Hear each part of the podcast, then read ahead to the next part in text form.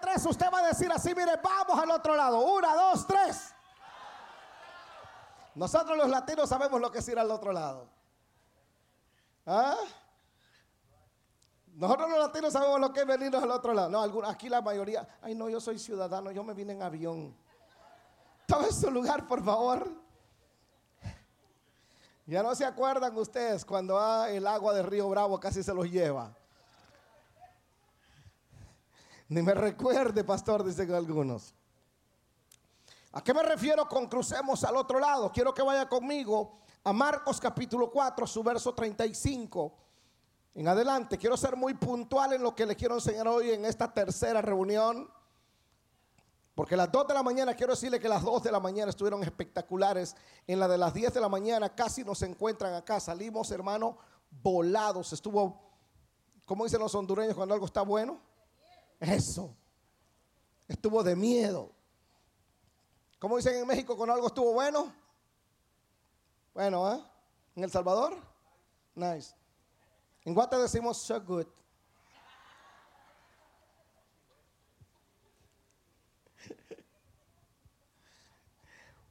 Marcos 4:35 dice, aquel día cuando llegó la noche, Jesús le dijo, pasemos al otro lado, pasemos al otro lado, pasemos al otro lado.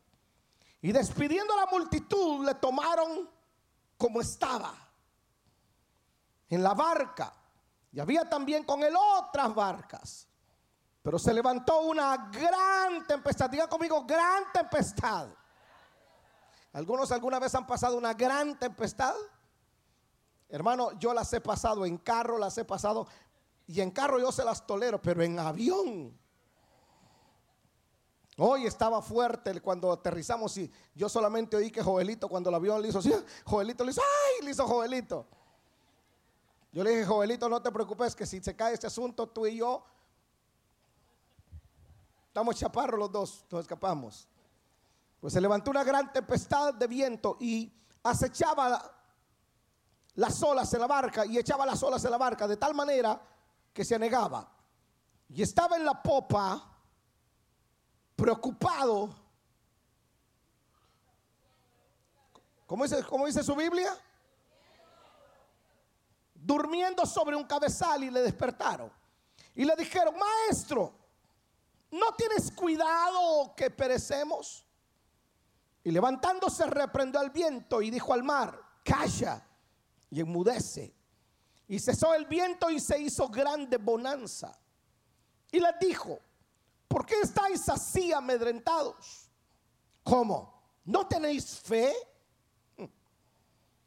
Entonces temieron con gran temor y se decían el uno al otro, ¿quién es este que aún el viento y el mar le obedecen? ¿Quién es este? ¿Quién es este? ¿Quién es este? Hay gente que puede vivir con usted, convivir con usted y nunca llegar a conocerlo. Nunca llegar a saber de sus capacidades.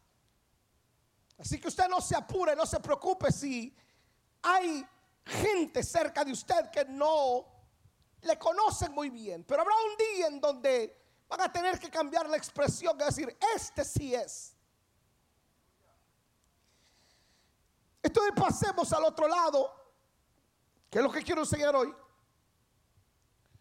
Anterior a estos versos, Jesús tenía un proyecto. Y el proyecto de Jesús era llegar a Gadara y liberar a un hombre que su nombre no se menciona, pero estamos seguros que si tenía una casa y tenía una familia. Entonces Jesús, el objetivo de Jesús era llegar al pueblo de Gadara. Por eso él dice, vamos al otro lado. Y cuando llegaron a Gadara, o al lugar de los Gadarenos, dice Marcos 5, vinieron al otro lado del mar, a la región de los Gadarenos. Y cuando salió él de la barca, enseguida vino a su encuentro de los sepulcros un hombre con espíritu inmundo que tenía su morada en los sepulcros y nadie podía atarle, nadie podía atarle, ni aún con cadenas, porque muchas veces había sido atado con grillos y cadenas, mas las cadenas habían sido hechas pedazos por él y desmenuzado los grillos y nadie podía dominarle. A esto nosotros le podemos llamar propósito, destino, misión, visión. Jesús tenía una asignación y la asignación de Jesús era ir a liberar a este hombre. Ahora, pero vamos al otro lado, puede significar vamos a la siguiente etapa de la vida. Vamos a otra dimensión espiritual. Hey, vamos a levantar una empresa. Hey, vamos a comenzar un proyecto ministerial. Hey, vamos a comenzar una relación. Y fíjate que antes de llegar al otro lado, antes de ver concretado el negocio de tu vida, antes de ver la estabilidad de tu familia, de la empresa, antes de mirar el crecimiento de tu red, del ministerio, antes de, siempre hay un antes de, antes de tener un excelente matrimonio, habrá algo que no lo esperamos, se llaman tempestades. La Biblia dice que se levantó una gran tempestad. No era una simple lluvia, chipi chipi esas. No, no era una tempestad, era una gran tempestad. ¿Cuál es la diferencia entre tormenta y tempestad? Bueno, que la tormenta lleva rayos y centellas, pero la, tempestad lleva vientos, huracanes. Esa es más fuerte, más violenta, es más agresiva. Una tempestad es mucho más fuerte que una tormenta. La tempestad es más caótica, más fuerte, más, más peligrosa. Entonces antes de llegar al otro lado habrá grandes tempestades. O sea, llegar al otro lado no será nada fácil. Pablo antes de llegar a Roma y comparecer ante el César, Pablo tuvo que enfrentar un huracán llamado el Oclidón. Así que si estás pasando una tempestad, ten paz. Porque va rumbo a tu milagro. Me voy a forzar un poco más. Así que si estás pasando una tempestad, ten paz va rumbo a tu propósito. Vas hacia el otro lado y eso es interesante. Vas a cruzar al otro lado, pero antes de cruzar vas a tener estas tempestades que no te le esperas. Porque la tempestad aquí no estaba agendada, apareció de repente, diga conmigo de repente. El diablo se va a levantar en contra de aquellos que están seguros que quieren cruzar al otro lado. Levanta sus manitas al cielo y a la cuenta de tres diga conmigo, voy a cruzar al otro lado. Una, dos, tres. Yo sé lo que le digo, yo sé lo que le digo y ahorita esto se va a poner hermoso. Entonces, la Biblia dice en el verso 38 que en medio de la tormenta, él estaba en la popa durmiendo sobre un cabezal, estaba en, en la punta en el extremo de la lancha, no era un barco, no era un crucero. Cualquiera puede dormir en un crucero, bueno. Van seguros en el crucero, ¿no? En un crucero cualquiera puede dormir, en una tormenta se va a mover, pero va, podríamos decir seguro. En una lancha, ¿quién duerme? Posiblemente los chicos de aquí no tengan experiencia, pero los que venimos de Latinoamérica o de Centroamérica sabemos lo que es andar en lancha. ¿Y qué es la lancha, hermano? Se te mueve y estás a, una, a, cortos metros del agua, la puedes tocar con la mano. Imagínate tú en la lancha, por muy cansado que estés, por muy agotado que estés, en una tempestad como esa, ¿quién duerme? Si aún en el avión cuando hay tempestad usted no duerme, o algunos no duermen, y a usted le da curiosidad cuando se mueve el avión en la tempestad y usted abre la ventana, ¿cierto? Y mira hacia afuera. Yo digo siempre, ¿para qué miramos? ¿Dónde vamos a caer o qué onda? Y lo único que miramos es eso oscuro. Y entonces del miedo la volvemos a cerrar y nos queremos acomodar. Y a los cinco minutos otra vez la volvemos a abrir. ¿Cuánto les ha pasado? ¿Será yo el único? Le volvemos a abrir y este es oscuro, oscuro. Hay una tempestad terrible. Porque nadie duerme en medio de una tempestad, excepto, excepto Jesús. Entonces la pregunta es, ¿por qué Jesús dormía? ¿Cómo le hacía para él descansar en medio de una tormenta? Mire lo que dice Marcos 1:35. Y aquí esto es donde se pone esto. Bueno, cheque que su vecino de al lado tenga bolsas de aire o parezca bolsa de aire. Marcos 1:35 dice, levantándose al mediodía, ¿a qué hora se levantaba? Hay gente que quiere prosperar en la vida y se levantan. Bueno, la cama los tiene que expulsar porque no los aguanta. Aquí no hay de esos. Esos vinieron en la mañana.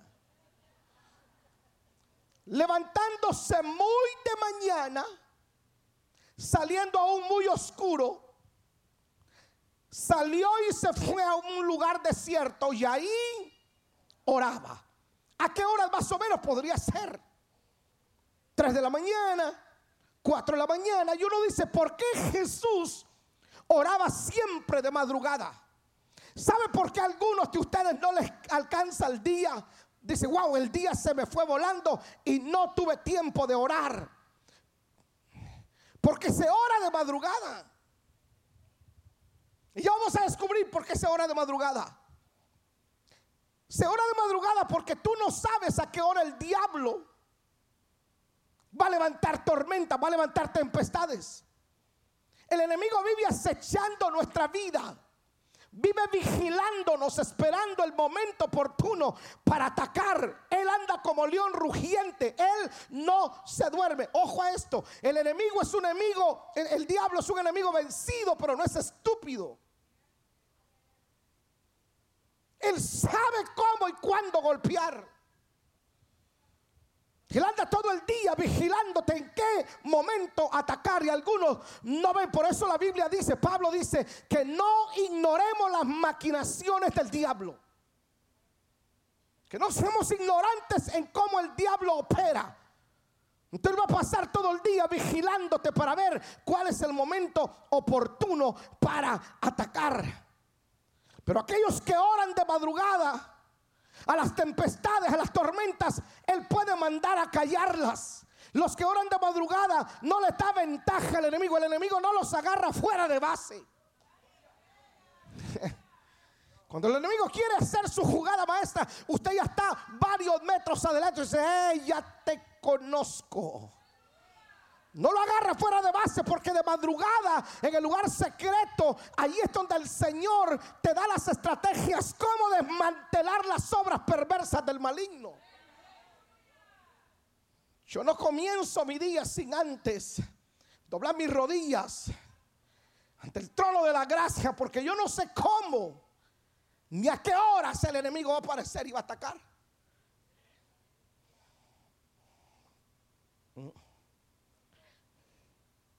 Ese contrato que dijeron que es tuyo. Esa casa que dijeron que es tuyo. Ese caso de migración. Lo tienes que pelear de madrugada. Tú no te puedes presentar a la corte sin antes irte de rodillas de madrugada. Tú no sabes si ese día el juez anda todo endemoniado, que peleó con la esposa, con los hijos, se anda buscando con quién desquitarse. Usted sabe que esto es real el contrato que usted espera. Que usted está 100% seguro que lo va a tener. Usted no sabe si el enemigo planificó ya cómo quitártelo, cómo robártelo, cómo, cómo, que perdás eh, eh, eh, esa economía que tanto has peleado. La casa ya casi la tenés en contrato.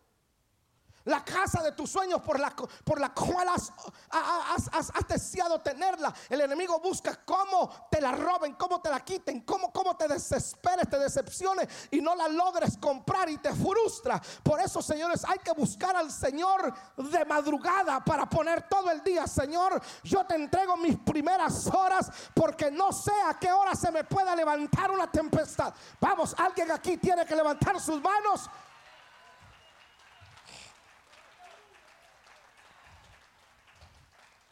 Usted no sabe a qué horas el enemigo le va a levantar una tempestad. No la vemos venir, a veces aparecen. Accidentes inesperados. desgracias inesperadas, no las esperás.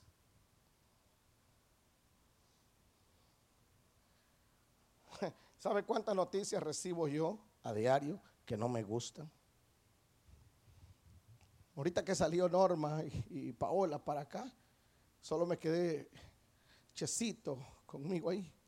Y recibo una llamada de Seattle, Washington, que el pastor de nuestra iglesia allá le asesinan a su hermano antes de venir para acá. Y si yo no oro antes, en la mañana, ¿cómo yo puedo tener palabras para ministrar a esa gente por teléfono? Usted no sabe a lo que se va a enfrentar en el día. Este desgraciado diablo no se da por vencido. No se me explico. Ay, pastor. La vez pasada me dijo una persona, mire, pastor, yo no me meto mucho con Dios porque se me levanta el diablo. No, yo me meto con Dios porque cuando Él se levanta es un enemigo vencido.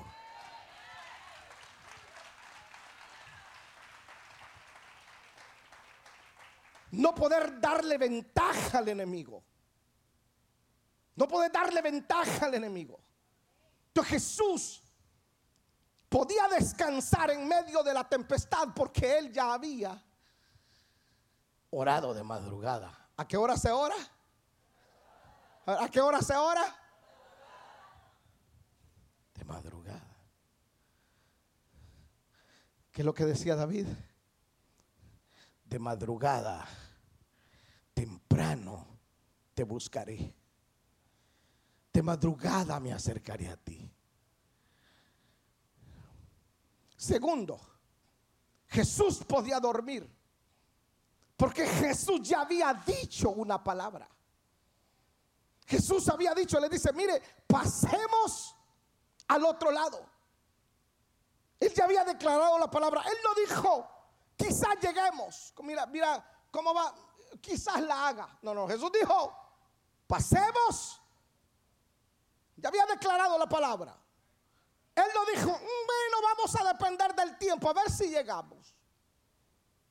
Y bueno, si tenemos suerte, posiblemente la hagamos, lleguemos. No, él dijo, pasemos al otro lado. Ese es el poder de la palabra confesada.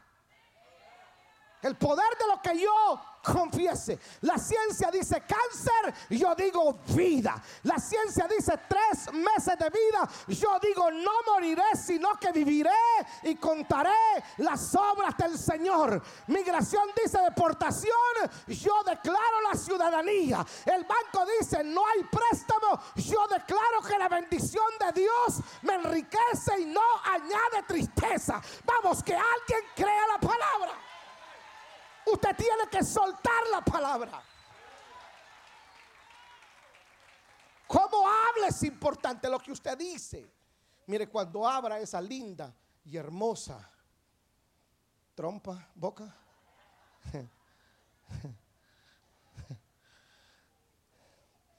Hable bien. Declare la palabra. No moriré resisto. No, no, no, no acepto.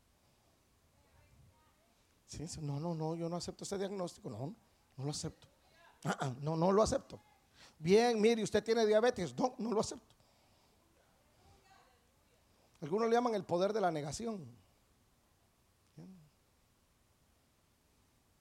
No, no, no lo acepto. No, ¿por, ¿por qué no lo acepta? Es que ya declaré una palabra que yo estoy sano. ¿Sabe que eso es extraordinariamente poderoso? Porque al centurión solamente le dijo, mira, solo di la palabra, punto, no hay más. Lo que yo declaro tiene un poder extraordinario, sucede. Su boca tiene un poder extraordinario, sucede lo que usted habla.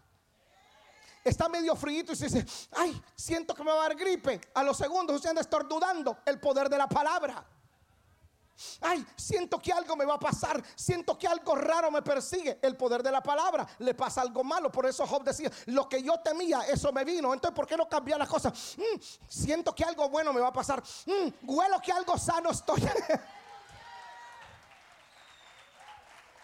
¿Por qué no cambiar las palabras, el poder de la palabra? Mm, siento que alguien me va a bendecir, siento que alguien me va a llevar a comer, siento que alguien me va a abrazar, siento, siento, siento de Dios que hay una palabra que me está bendiciendo. Vamos al otro, vamos al otro.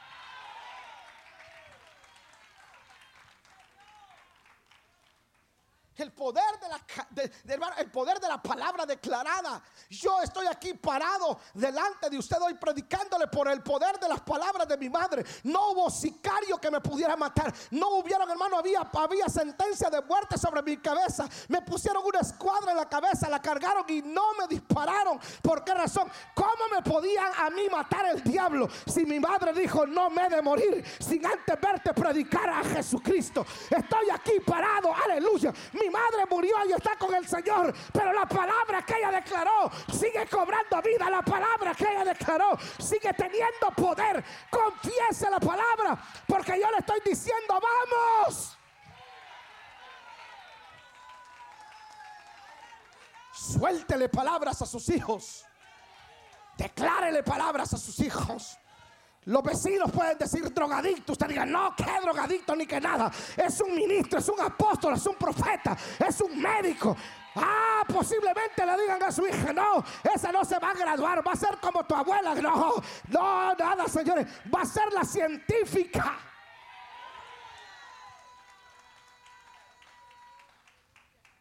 El poder de la palabra.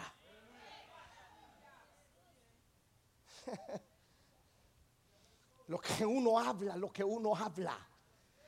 Escuche, las palabras de nosotros son como esperma. Que solo el esperma, anda, el esperma anda buscando un útero, un, un vientre fértil. Entonces la palabra que usted declara son esperma. Jesús dijo, vamos. ¿Estaba seguro o no estaba seguro? ¿Ah, seguro? ¿Cómo está su día, doña Margarita? Ay, usted no sé. A ver cómo pinta. ¿Cómo así?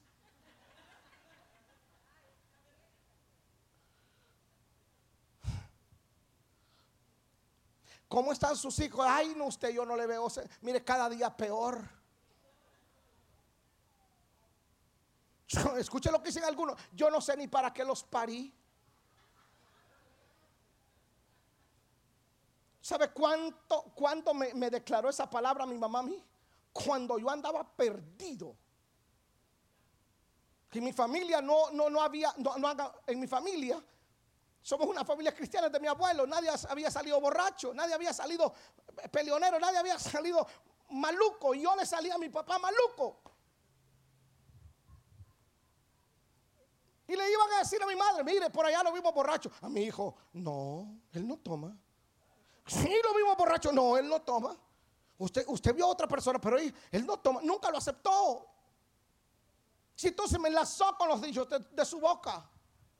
Usted es un pastor, usted no es un borracho. Usted se va a casar y me va a honrar. Papá murió hace siete años, ocho años. Y pasaba todo el día viendo mis prédicas.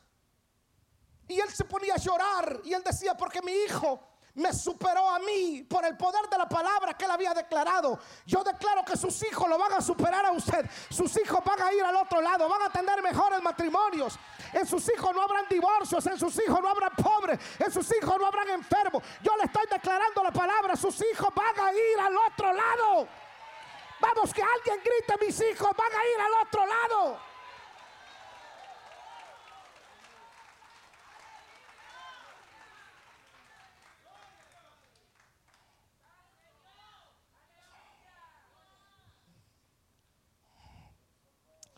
Uy, estoy predicando también que hasta yo me voy a recoger una ofrenda.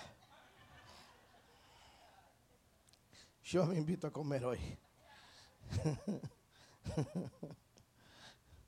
Jesús dormía porque oraba de madrugada, porque había declarado una palabra, pero escuche, porque la dependencia de Jesús era de la palabra de Dios y no de los que lo rodeaban. ¿Qué es lo que le dijeron los que lo rodeaban? Los doce discípulos. ¡Ey! ¿No te da temor que nosotros vamos a perecer. Y uno dice, con esa calidad de seguidores, ¿para qué quiero al diablo? Hay gente tan tóxica que son portadores de virus matasueños. ¿Eh? Entonces, si yo tengo una palabra de parte de Dios, es ok. Si yo tengo una palabra de parte de Dios, ¿qué hago yo buscando confirmaciones en YouTube?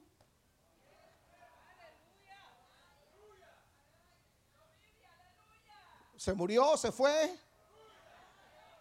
Si ya Dios le habló a usted, si ya tenía una palabra, ¿qué hace usted llamándole a profetas allá en Tangamandapio que no los conoce? ¿Qué hace usted buscando confirmaciones? Profetas de pasillo, profetas de cuarto, profetas de teléfono. Si usted tiene una palabra de parte de Dios, Dios lo habló. No, no busque confirmación. Buscar confirmación es incredulidad.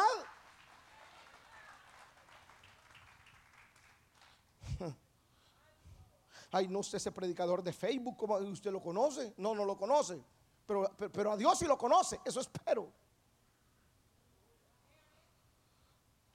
Cientos de personas han abortado sus propósitos, sus buenos proyectos. Nunca van al otro lado por dejar de caminar en la palabra que Dios les dio. Le dije que hay gente que son portadores de virus, mata sueños, mata proyectos. No, no lo vas a hacer. No creo que la hagas. No, no vas a llegar. No, te van a cancelar. No, no creo que te levantes. De esta no se levantó. Así era un primo mío. Sí, pero no lo hizo. No, no, esa, esa gente son, tienen virus en la boca. ¿Y para qué quiero caminar yo con gente que habla así? Ay, mire usted, todo está mal, la economía está mal, la recesión está mal. Ay, no, usted, mire todas las leyes que están firmando. ¿Y para qué quiero yo caminar con gente así? Voltea a ver al vecino y dígale, mire paisano, dígale, si va a caminar conmigo, hable bien. Vamos, no le tenga miedo, dígale, mire paisano, si va a caminar conmigo, por favor, hable bien.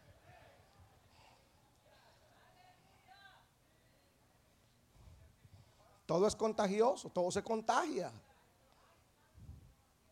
Se contagia el sueño, se contagia la, gripe, se contagia la risa, también las palabras.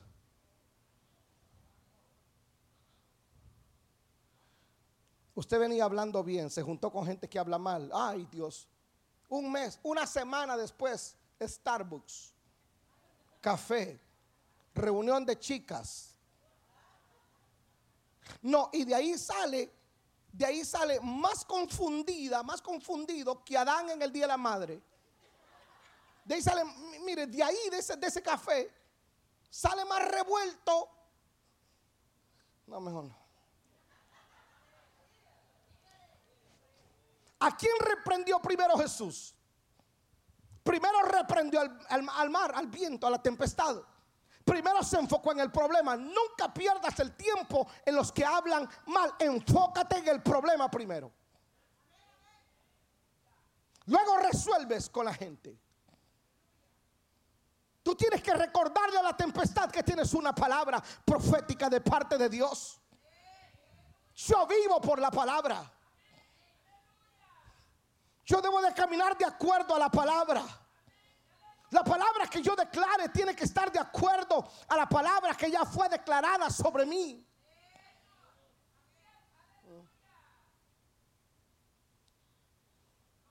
No puedo ser circunstancial.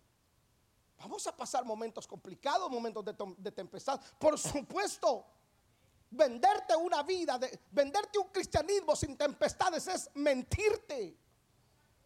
No, tú vas a pasar tempestades en tu vida. De hecho, las tempestades a veces son necesarias porque las tempestades solamente nos empujan a nuestro propósito, a nuestro destino. Las tempestades solamente son el testimonio de cómo Dios nos sacó libre de esa tempestad. Yo he pasado mis tempestades. Yo las he atravesado, estoy parado aquí después de una tempestad de tres años y medio malo. Una crisis loca que me dio. Tres años y medio le pasé predicando, agarrado aquí. Y a mí me gusta moverme. Yo, créame, yo no soy, No sé ser un predicador de quedarme quieto, no puedo quedarme quieto. Yo quisiera, una vez Emilio me invitó a predicar y ahí, en Victory son, slow down, tranquilos. Me dijo, pero Eli, no te vayas a poner muy excited, tú, ya te conozco. Pues, si me conoces, ¿para qué me invitas? Le aguanté 10 minutos así, tranquilo, hablándole, estilo metodista, así ya. No a los 15 minutos le dije, no, forget que no me vuelvan a invitar, pero este soy yo. Y me quité la chaqueta y vámonos. Se descompuso ese asunto. Escuche, yo he pasado mis tormentas. Tres años y medio agarrado predicándole hacia usted. Y todos los domingos que yo me paraba aquí en el lugar santo, todos los domingos, todos los viernes, oí una voz que me decía, te vas, te vas, a, te vas a desplomar, te vas a desmayar, se te va a parar el corazón te vas a morir. Tres años. Yo no me quedé sentado aplastado en el sillón allá viendo Netflix. Yo no me quedé llorando mi crisis, me vine aquí, los tres años pasé aquí y casi a nadie le dije, estaba pasando una tempestad, sí, pero hoy le puedo decir a usted, yo me di cuenta cuando entré, pero ni siquiera me di cuenta cuando salí y hoy le puedo decir el testimonio a usted, a mí no me mató la ansiedad, no lo va a matar a usted también, a mí no me mató, señora, la depresión, no lo va a matar a usted también, a mí los ataques de pánico no me mataron, no lo van a matar a usted también, ¿por qué? Porque yo camino en la palabra y la palabra me dice, vamos. Señores, pasar tempestades es complicado.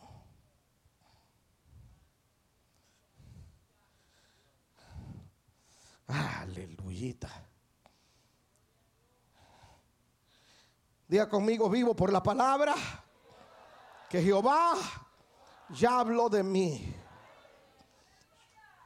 Yo debo de caminar de acuerdo con la palabra. Y la palabra que yo declare tiene que estar de acuerdo a la palabra que ya fue declarada. ¿Eh? No tiene ciencia, vamos al otro lado. propósito. No sé cuándo se va a levantar la tormenta, pero yo tengo una palabra de Dios.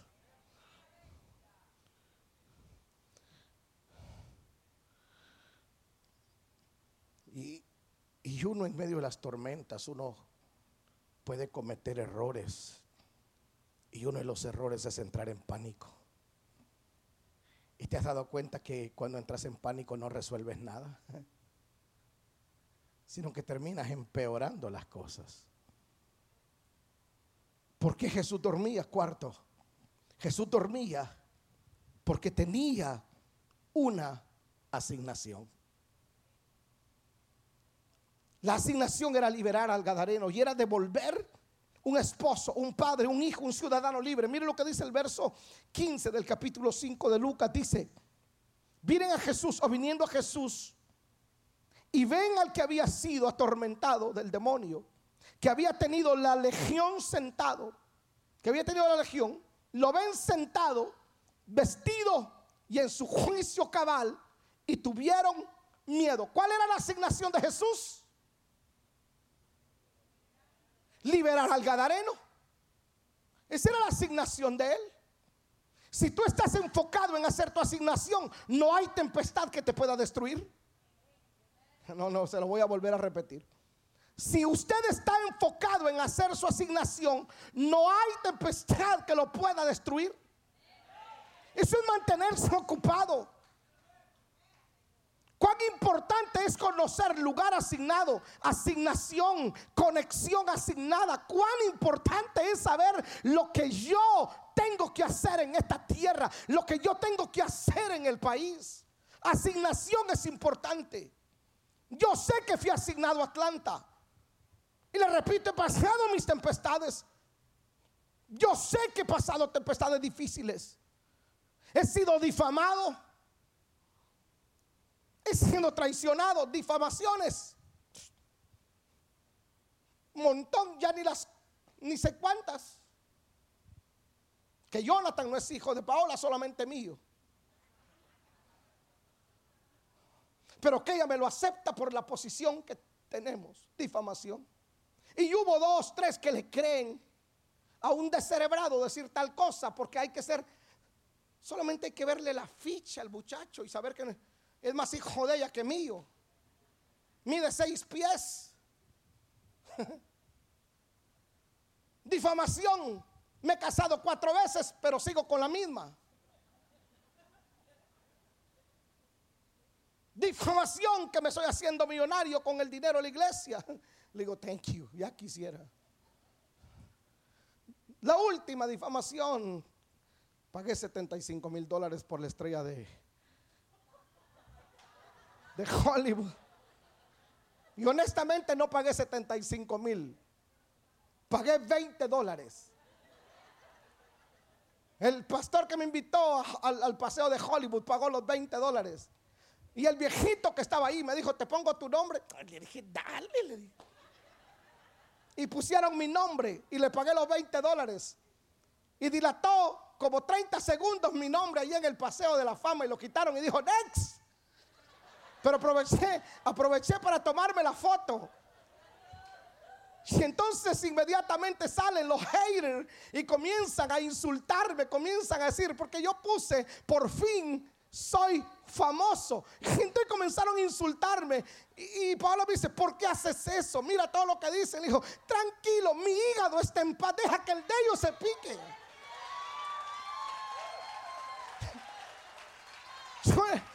Yo he sido difamado, pero yo no puedo vivir por lo que otros opinen. Yo entiendo, yo tengo una asignación y en mi asignación no le voy a caer bien a todo mundo. No soy monedita de oro para caerle bien. De hecho, vado guay, escuche, escuche. Yo entiendo que mi asignación, algunos de aquí de casa no la entienden.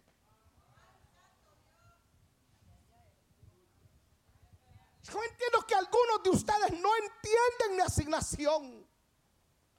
Y si usted me pregunta, yo me preocupo con que usted no lo entienda. No, no me preocupa. Porque yo sé a qué fui llamado. Yo sé mi asignación y la hago con gusto. Yo viajo en aviones, señores, no porque me guste. Ustedes saben que detesto volar. No me gusta.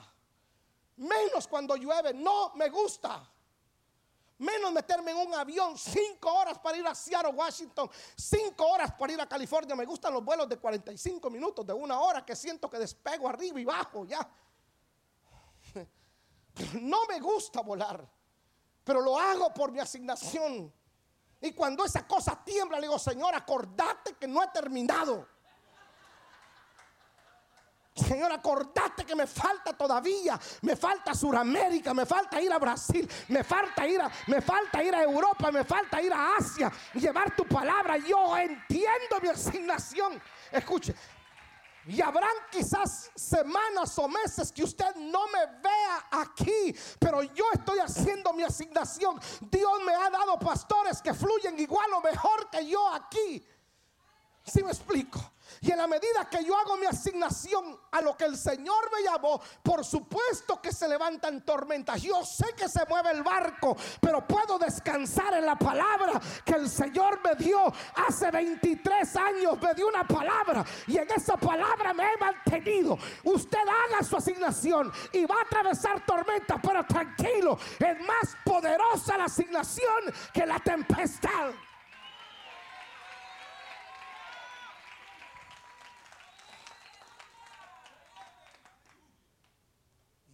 A la tempestad y dígale a la tempestad, no vas a poder conmigo porque yo tengo una asignación.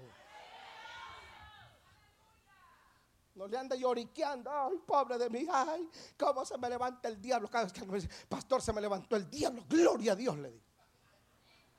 Qué bueno que se le levante el diablo, es necesario que se le levante el diablo. Hay algunos de ustedes que están tan cómodos que el diablo les hace un favor cuando se les levanta. Uy, porque entonces dice, ay, pastor, mire, me voy a meter con Dios. Dijo, ay, qué bueno.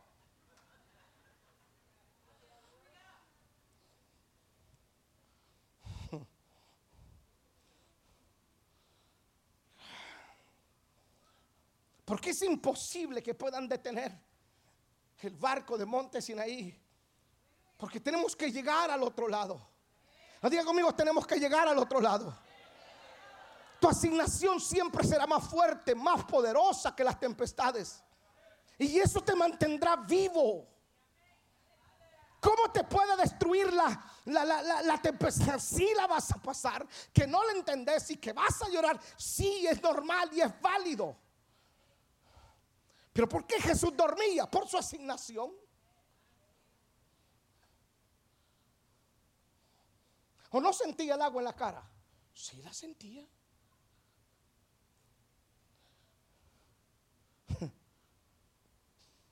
¿Cómo se le responde?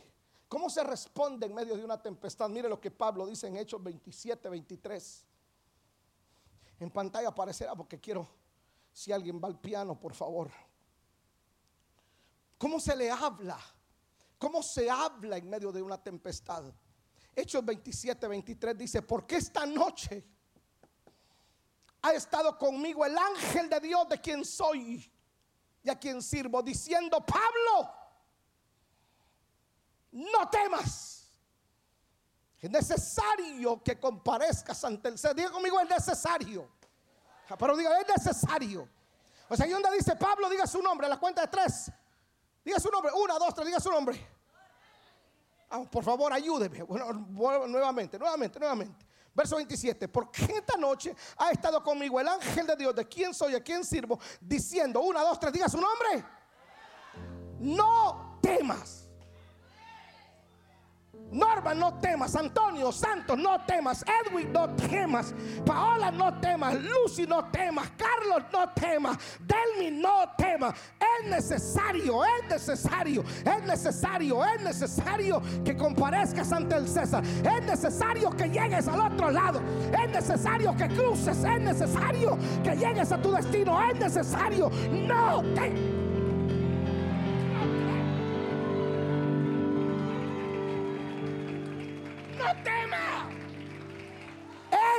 necesario que usted llegue. Oh my God. Es necesario que comparezcas ante el César. Y aquí Dios te ha concedido a todos los que navegan contigo. Grite conmigo, llegaremos al otro lado. Oh, diga conmigo, mi familia y yo llegaremos al otro lado.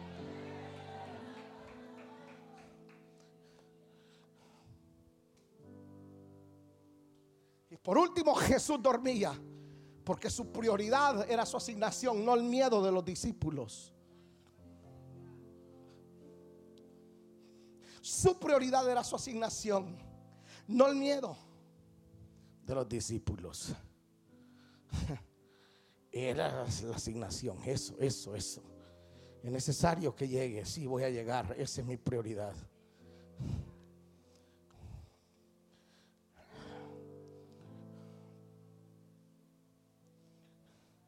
No es lo que dice el médico, el abogado.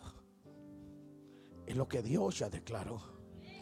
Mi prioridad no es el miedo de los que me rodean, aún puede ser mi cónyuge, aún puede ser mis hijos, aún puede ser los compañeros de trabajo, mis primos. No es el temor de ellos lo que me va a dominar o lo que va a indicar. No es lo que Dios ya dijo, es necesario que llegues. Vamos al otro lado. La prioridad mía siempre será la palabra que ya fue declarada. Esa será mi prioridad. Escuche cuando la primera vez que sentí la traición tan fuerte, sí, se miraba vacía la iglesia. Sentí la traición. Pero yo me acordé de la palabra que el Señor me dijo, te voy a poner en un lugar amplio y espacioso y vas a ser reconocido. Y me anclé en esa palabra. Y entonces siempre venía alguien y me decía, pastor, se fue la familia tal. Sí, verdad, le decía, qué triste. Y sentía yo, no lo recio, sino lo tupido. Porque se iba uno y otro y otro y otro. Y entonces alguien dijo, no va a sobrevivir. Se va a cerrar la iglesia. De hecho, De hecho, hubo aquí alguien, esto es real, pregúntenle a quién fue mi pastor, que oraban para que Monte Sinaí cerrara. Dije, qué loco, se ora para que le vaya bien a otro, no para que cierre. Si no es un bar el que se va a cerrar, es una iglesia. En medio de esa traición tan dura, yo me anclé, no en el miedo de la gente que me decían, no, sino en la palabra que Dios había dicho y que yo había declarado. Hoy tenemos tres reuniones, la reunión de las 10 está a full. 1400 sillas, 80-85% llenas. Vienen todos. Pero hay uno que otro miedoso que no viene porque llueve. O el que tiene papitis. Se fueron los amenes. Pero nosotros estamos listos ya la segunda reunión, la de las 10, para multiplicarla y hacer una cuarta reunión de 4 a 6. Ya está lista. Escuche esto. Porque estadísticamente cuando una congregación llega al 80% de su capacidad, dicen los que saben, está lista para multiplicarse o construir otro templo. Y el otro templo nos va a llevar cuatro años construirlo, tres, cuatro años. Tú ya estamos listos para una cuarta reunión. Si así Dios lo permite, si así Dios lo permite, en este año, antes de que este año termine, Posiblemente ya comencemos la cuarta, que obviamente no voy, a echar yo las cuatro, alguno de ustedes se la va a tener que disparar.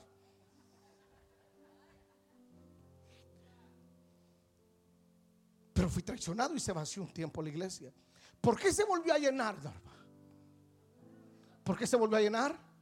Por la palabra por la palabra. A ti te pueden quitar la empresa, te pueden quitar los contratos, te pueden quitar la casa, te pueden quitar todo. Mientras tú te mantengas caminando en la palabra que Dios te dio, puedes caerte a la lona, de ahí te va a levantar la palabra.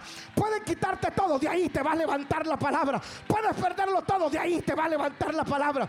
Puede desmoronarse tu familia, Dios, su palabra la la va a volver a restaurar pueden declararte tres meses de vida. La palabra te va a sacar. Aún del panteón te saca la palabra. Oh, que alguien levante sus manos y adore al Rey de toda la gloria.